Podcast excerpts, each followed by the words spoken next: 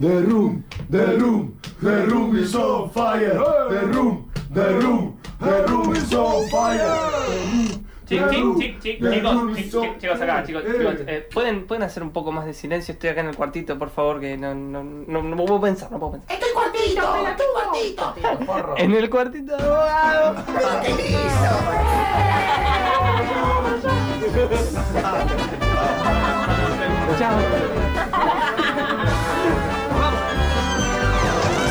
The Little Room of Bogado.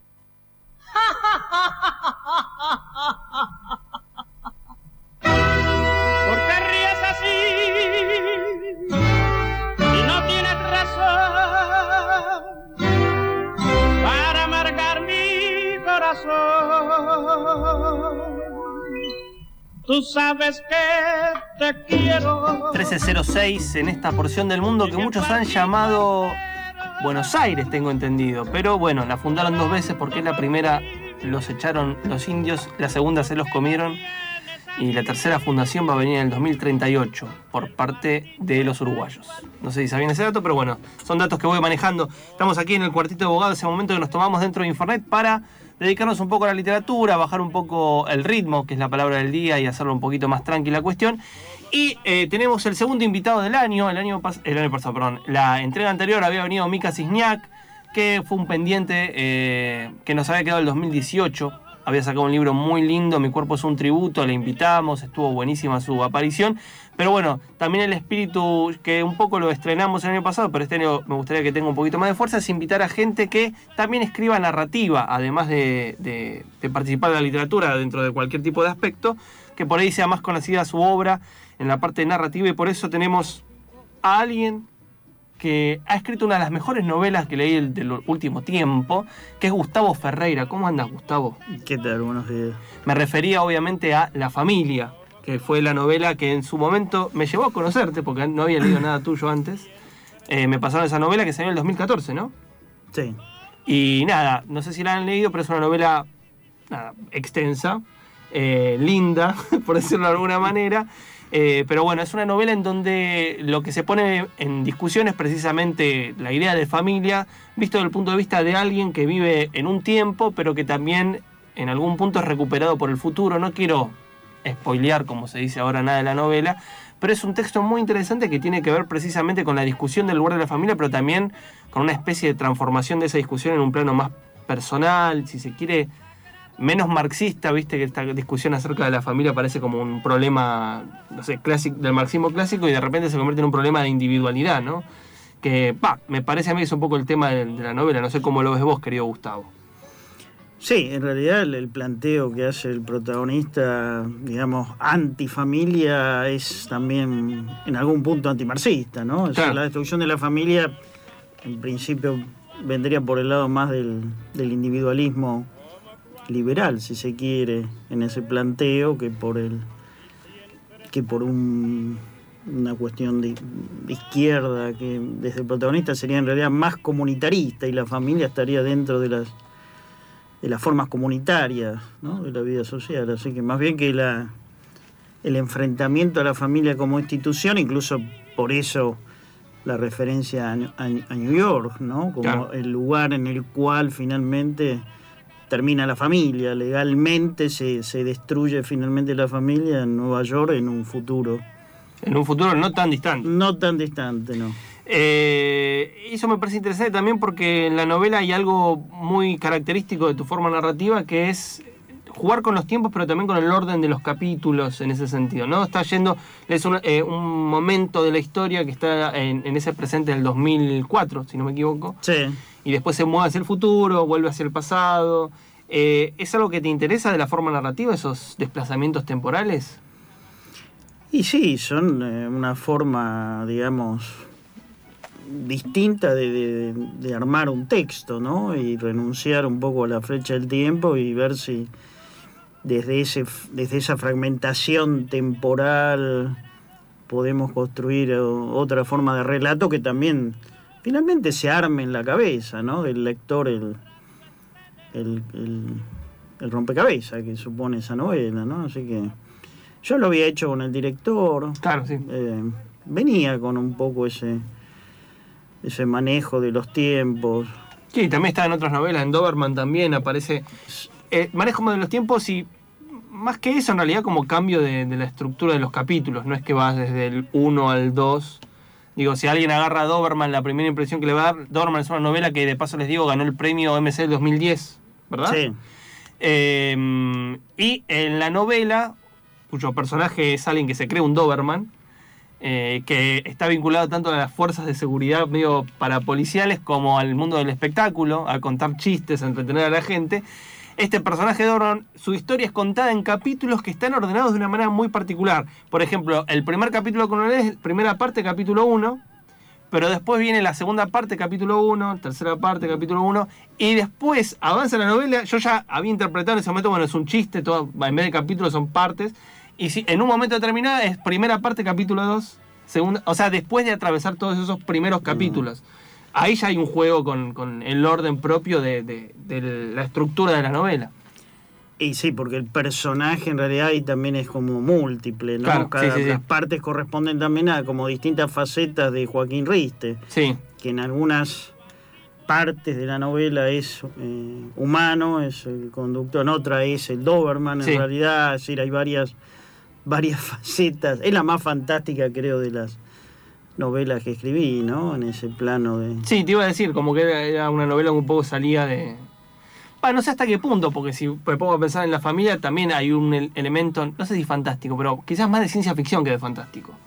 Con esto de ir al futuro, plantear una sociedad diferente en donde hay otro tipo de orden. Sí, sí, pero es como una, una proyección, ¿no? Ir al, 2000 al siglo XXII y, Claro. y en dos capítulos. Creo que en general tiene un plano más realista la familia que Doberman, donde, bueno, hay mucha fantasía, ¿no? En Sí. Doberman mucha imaginación y, y en parte no sabes si es un perro que se cree hombre, finalmente un hombre que es perro. Claro, Es claro. decir, ¿no? Queda... Y bueno, en, el medio. que va y viene, sí, por supuesto. Tenés otras. Yo recuerdo que después de, de La familia salió Piquito a Secas, Sí. que es- está un poco vinculado con otra novela tuya. Sí, eh, es la que- continuación Claro, del correcto, Piquito, Piquito de Oro. Eh, pero no sé hasta qué punto, y eso también me lleva a otra pregunta, vos la habías pensado como, bueno, ahora me voy a meter con esta novela que recupero a un personaje de una novela anterior, o ya lo eh, venías como escribiendo y en algún momento lo terminaste y dijiste, bueno, justo salió esta. Con respecto a la continuación de Piquito. Sí, y con respecto a tu orden de las novelas. Sí, lo que pasa es que cuando escribí Piquito de Oro y la terminé, en realidad pensaba darle una continuidad, o sea que esa novela donde aparecía este sociólogo Piquito y el asesinado, digamos, este Chancaglini, el médico, el cirujano, y quedaba ahí planteada la, la cuestión de dos historias paralelas que en principio parecía nunca se tocaban, recién sobre el final parecería que podría haber un cruce Sí. entre esas dos historias, pero no se sabe en el fondo, en esa Piquito de Oro, eh, pensaba que iba a tener una continuidad más adelante. Escribí Doberman, escribí La Familia, y bueno, cuando corregí Piquito de Oro, porque se publicaba, me reí mucho con Piquito, con el editor, eh, corrigiéndola, y dije, y no sé, dije, bueno, ahora es el momento de retomar Piquito, y escribí Piquito a secas, que es la segunda parte ya publicada en Alfaguara, y tengo unas continuidades en realidad, eh, que sería Piquito 3, inédita, que se llama Que lo que sea continúe, Piquito 4, que es sin, sin espalda, y en realidad te diría que la, la que salió el año pasado, Los Peregrinos del Fin Sí. del Mundo, es una discípula de Piquito, que aparece muy, muy fugazmente en- en- en Piquito a secas, pero que aparece bastante más en las inéditas, sobre todo en la última, en Sin, Anest- en Sin Espalda. Eh, y así que eh, Los Peregrinos del Fin del Mundo es en realidad la culminación de la saga Piquito, casi. O sea que las novelas por venir serían como la eh, 3 y la 4. el momento entre Piquito a secas y la del año pasado, Los Peregrinos del Fin del Mundo. Sí, exactamente. Ah, está Sí, muy sí. bien eso. Sí. Va, no sé, me interesa. una cuestión de la edición de la editora que quiso sacar este Esa primero antes. otras. primero. ¿Y esas ya están terminadas? ¿La Eh, parte 3 y 4? Sí, sí, sí, sí, sí. Bueno, Yo- un yo adelanto- los escribí cronológicamente, digamos, decir, en el sentido de 1, 2, 3, 4 y las 5, piquito 5, si se quiere, que sería... ¿Cómo es tu eh, rutina de escritor? Digo, el orden que te planteas para poder avanzar, porque son novelas, digo, si uno revisa cómo viene eh, las novelas de ahora, por decirlo de alguna manera, casi te diría nostálgica de mi parte, quizás, hay muchas novelas de 120 páginas que son así como novelas, ya es como que desapareció el título novela breve, ¿viste? Ya son novelas de 120 páginas. Y cuando agarra tu obra, yo por lo menos me sorprendo siempre porque son eh, textos eh, que requieren tiempo, que, que tienen como una cosa un poquito más extensa, el relato se abre para muchísimos más lados y obviamente en el término material tiene muchas más páginas. Eso implica un- una rutina de escritor, imagino, aceitada para poder producir esa cantidad de texto. Sí, sí, escribo todos los días. Bueno, es como casi una- un oficio, en el sentido que no escribo los fines de semana. Estoy de lunes a viernes, escribo. ¿Pero te pones una hora? Tengo la mañana como el horario ideal, digamos, de, de desayunar y escribir, si es posible. Ahora, si hay trabajo, que es ir a dar clases, o sea, soy profesor, este, queda para la tarde. Pero siempre tengo un rato, tres, cuatro horas para escribir todos los días. Tres, cuatro horas escribís. Eh, sí, en realidad es el, el tiempo así tranqui que uno se daría, pero eh, no escribo más de dos horas, dos horas Sí, y sí. pico, así más o menos. Todos los días de lunes a Todos viernes. los días de lunes a viernes escribo, sí. Y siempre terminás una novela y empezás otra, no tenés trabajos pendientes, digamos. Y en general estoy dándome más tiempo entre una novela y otra y las planifico un poco más, las, las trato de aquilatar un poco Claro. en, en el ánimo así, este, unos meses, ¿no? Estoy unos meses sin trabajar y copiando ideas. No es que no me ponga en algún momento a, a escribir así las ideas y ir desarrollando un poco el argumento, los personajes, la- lo- los cruces, las, las cuestiones narrativas, ideas, ¿no? Siempre hay ideas ahí metidas. ¿Y vas eh, directo a la compu o primero trabajás a manuscrito? Manuscrito, ¿Todo manuscrito? todo manuscrito, sí. sí. O sea que después corregís cuando la pasás, digamos. corrijo en una lectura primera, después la paso a, a computadora, vuelvo a corregir. Sí, sí, yo empecé en una época donde, bueno, estaba en realidad la, la parte, obviamente, la- la vieja máquina de escribir mecanográfica, pero yo escribía a mano y sí, me quedó, me quedó como hábito imposible de, Imagino de cuadernos y cuadernos. Cuadernos eh, cuadriculados, pues yo iba industrial, así que este, los cuadernos eran cuadriculados y la Vic. Claro. Y eso es la- anillado, digamos. Ah, lo- para, para dar vuelta. sí, sí. Yo sé que parece medio tonto que preguntemos por las cuestiones mecánicas. A mí, me, me- mecánicas, perdón, eh, materiales de la escritura, me parece siempre muy sorprendente cómo van armando esa rutina de escritor, eh, e- esa lógica del trabajo con el material. Me hace acordar mucho a Sader también, de- hacía como una especie de defensa de que llevaba los cuadernitos para todos lados. que también, ¿no? Escribía a mano, bueno, vi que Sader escribía. todo- casi todos escribían, o sea, no sé si es una cuestión epocal estrictamente, obviamente la primera impresión es que sí, pero también muchas veces hay escritores que eligen eh, desarrollar su obra, ahora con el desarrollo tecnológico que hay y demás, directamente a mano, primero en cuaderno, y corrigen cuando pasan. O sea, la, la lectura de correcciones cuando están pasando todo eso a, a la computadora o al formato que, que le piden entrar, obviamente en Word, imagino. Pero bueno. Eh, ¿Cómo haces para conciliar, para aquellos que nos están escuchando ahora, estamos hablando con Gustavo Ferreira, de su obra en general? Yo justo traje Doberman, que fue la novela con la que ganó el premio MC en el 2010. En mi casa dejé La Familia, en mi casa dejé Piquito de Oro y Piquito a Secas. Eh, la que no tengo es El Amparo, que sé que la volvieron a, re- a reeditar, ¿no? Se reeditó hace un par de años por eh, Club 5, sí. Club 5, ese proyecto te quería preguntar. ¿Qué es Club 5? Es un proyecto de lleva adelante Scott, eh, Virginia Gallardo, Jair, Magrino. No sé si me estoy olvidando uno, creo que quedaron tres, eran cinco. Eran cinco Club que- 5, había que cambiar de nombre. Como Génesis, quedaron tres nomás. Sí. Este, que este es un proyecto editorial de reedición, así que ellos empezaron con El Rojo Amor de Aníbal Jarkovsky, El Perdón, no, eh, perdón, El Amparo, mía. Eh, bueno, después siguieron Tennessee de, de Luis Guzmán, eh, algunas otras que eh, Esther Cross, Sí, me estoy olvidando de Islandia, de Muslip. ¿Algo Bueno, de Vitaliano lo sacaron también? Creo que no, Ah, creo que no. Bueno, me impresión de que Bueno, sí. el proyecto de ellos es, re- es reedición. El Amparo desde el 94. Sí. ¿Tu primera novela? Mi primera novela, sí. ¿Cómo fue eso? ¿Cómo fue llegar? El, el Gustavo eh, es de formación sociólogo, eh, das clases en la Facu, Sí, en el CBC. En, en el CBC, sí, y también da clases en un secundario nocturno. Hace no mucho salió una nota, creo que hace dos semanas, por Clarín, como esta cosa, no sé si fue una entrevista, fue una entrevista. ¿no? Sí, una entrevista de Miguel Frías, sí, Sí. para la Viva. sí. Que me acuerdo que la nota era como el escritor oculto, no sé, una cosa medio como el escritor que todo el mundo tendría que estar leyendo, pero nadie lee. Ese lugar medio raro, Más Gustavo. desgraciado. Es medio raro eso. Sí, es como, no, eh, el genio oculto de Gustavo Ferreira, y bueno, qué sé yo, es medio difícil que tengan genio oculto porque no sé hasta qué punto significa te están leyendo o te están leyendo. La cuestión es que medio que, eh, a mi juicio, diste como un batacazo con la familia, pero también hiciste ver toda la, producción que estuvo saliendo. Digo, con Doberman también ganaste un premio. Digo, no, no era que estabas oculto, ya estabas bastante ahí eh, encumbrado. Mi pregunta es cómo, fue los, cómo fueron los primeros pasos de alguien que vino de la sociología a lanzarse a escribir una novela y publicarla. Bueno, yo era un escritor oculto. Es- Ahí sí. Ahí sí, ahí sí se aplicaba el título. Sí.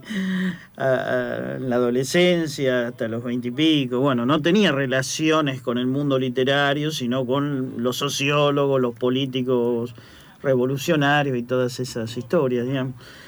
Eh, pero es que leía literatura y, y escribía literatura desde joven, desde muy jovencito, 14, 15 años. Y bueno, escribí a los veintipico esa novela, El Amparo, y bueno, y al fin la moví un poco para publicarla, terminé en Sudamericana, Luis Chitarroni se la dio a un lector, le gustó, bueno, y salió, salió un poco por la voluntad de Luis Chitarroni, que era un, ed- es un editor Sí, sí. fantástico. ¿no? Que eso es buenísimo, ¿no? Para hablar, porque es una época que también está como medio desdibujado, salvo eh, honrosas excepciones, desdibujado un poco el rol de editor. Que antes, por ejemplo, en los 90 fue clave. Eh, qué sé yo, Juan Forn eh, con la colección de literatura sur era. Biblioteca Sur. Biblioteca Sur. Eh, o, por ejemplo, Luis Chitarroni eh, en Sudamericana y demás. O me atrevo a decir Leonora Diamen, hacia finales del- de los 90, principios Sí. del 2000, que estuvo en Norma. En Norma, sí, sí. Y bueno, ahora es editora de Eterna Cadencia. Digo, Mm. se notan a veces en los que sacan o en el tipo de riesgo que corren, por ejemplo, sacar alguna novela de alguien no tan conocido y apostar, porque el libro está bueno, en un mercado en donde, no sé, es medio raro encontrar ese tipo de cuestiones. O, o editan quizás, a- como fue el premio este de Sex Barral, premio no, sí, fue premio, de Biblioteca Breve, Alvida Sastre que Ah. fue como una especie de lío, no sé qué onda. Es- Esta cosa de otro tipo de escritores, o sacan a alguien que ya tiene una obra detrás, pero es medio difícil encontrar como una colección con distribución organizada que saque a escritores nuevos, ¿no? Ah, no sé. Sí, era difícil. En la época era, era bastante difícil. En esa época sí, sí, me imagino, también más difícil que ahora. Sí, de, de todas maneras siempre la- las, en las editoriales grandes siempre pasa un poco de todo, ¿no? Es como que lo- los de muy bien, los, que se venden mucho, los que se venden poco, los clásicos que siempre se venden y, y- de alguna manera pasan también algunos escritores nuevos que también tienen pocas ventas. También está Gabriel Báñez, bueno, varios escritores que salieron en su época por Sudamericana y no, no éramos escritores de muchas ventas, ¿no? Es decir, siempre en las editoriales argentinas de alguna u otra manera hay un editor que sabe de literatura, que le interesa publicar libros eh, formalmente buenos en términos literarios, más allá de las ventas. Es como algo que, que no han podido evitar las grandes casas editoriales, es decir, tener un editor que sepa algo de literatura, digamos Claro, sí. que en parte es un poco la ambición de la empresa, quizás a- a- en, lo- en lo- en la, la empresa macro, digo, pero en la, en la cuestión diaria se le mete el editor un poco así, como un quiste, digamos. ¿Cambió mucho tu vida cuando salió el amparo? No, para nada. ¿Seguiste en la misma? Sí, no, es difícil cambiar. Sí, es difícil cambiar, sí, me imagino. Igual siempre estuviste ahí como esta especie de e- entre lugar, digo, un poco en la literatura y un poco fuera, pensando más en la, en la situación mundillo literario, creo.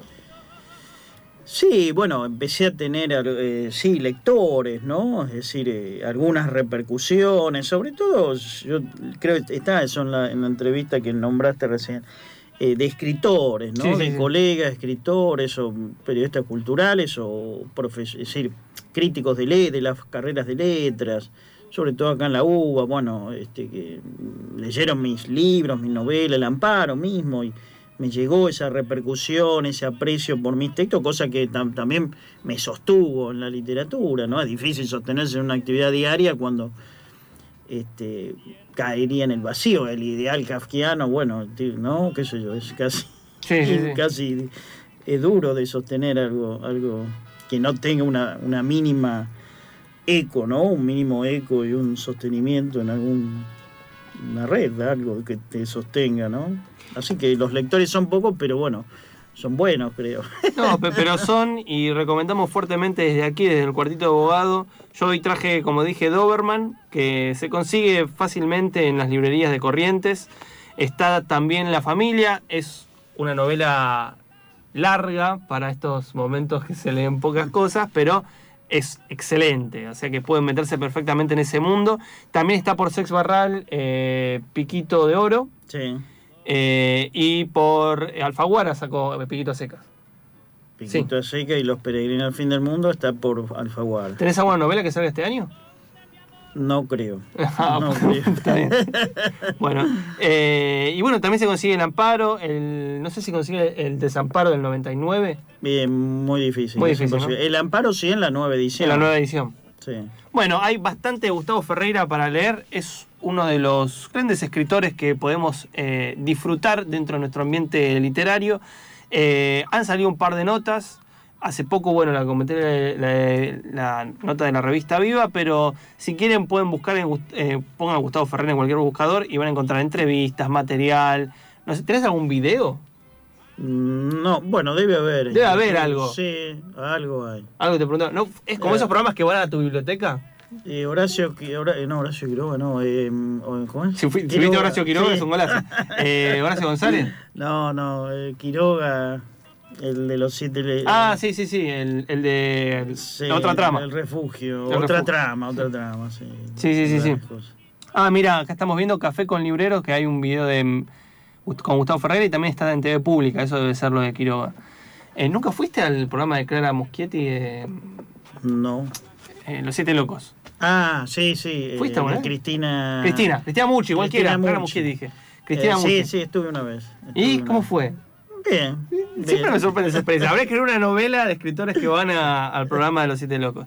Bueno, Gustavo, muchas gracias por venir. Eh, espero que te haya no, Gracias gustado. a vos, Fernando. Eh, pasamos la entrevista ahí por Instagram, que estamos tratando de, de utilizar un poco más esta ventaja, esta herramienta que es Instagram TV.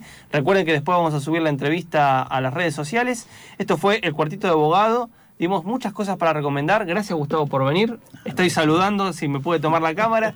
Eh, nosotros nos vamos a un corte y enseguida volvemos. Un besito. Chau, chau, chau, chau.